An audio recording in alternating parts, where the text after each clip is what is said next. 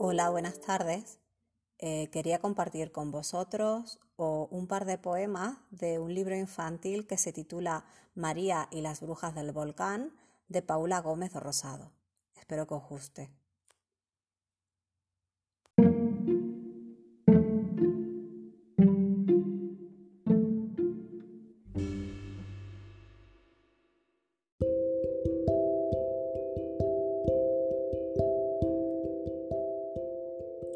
Las brujas del volcán. Voy a presentaros a nueve brujitas, todas tan iguales, lo mismo de listas, porque estas hermanas de piel parecida llevan cada una su propia mochila. Comparten la casa, que al alba ventilan y no se están quietas, pues son muy activas. Siempre alguna olla hierve en su cocina y con cada guiso nos aromatizan.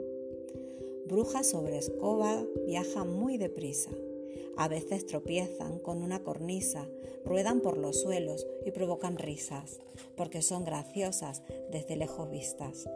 Otras veces duras les son las caídas y llaman al llanto, al enfado o a la ira. Nos envuelven raudas en su gran mantilla de encajes bordados en piel de gallina.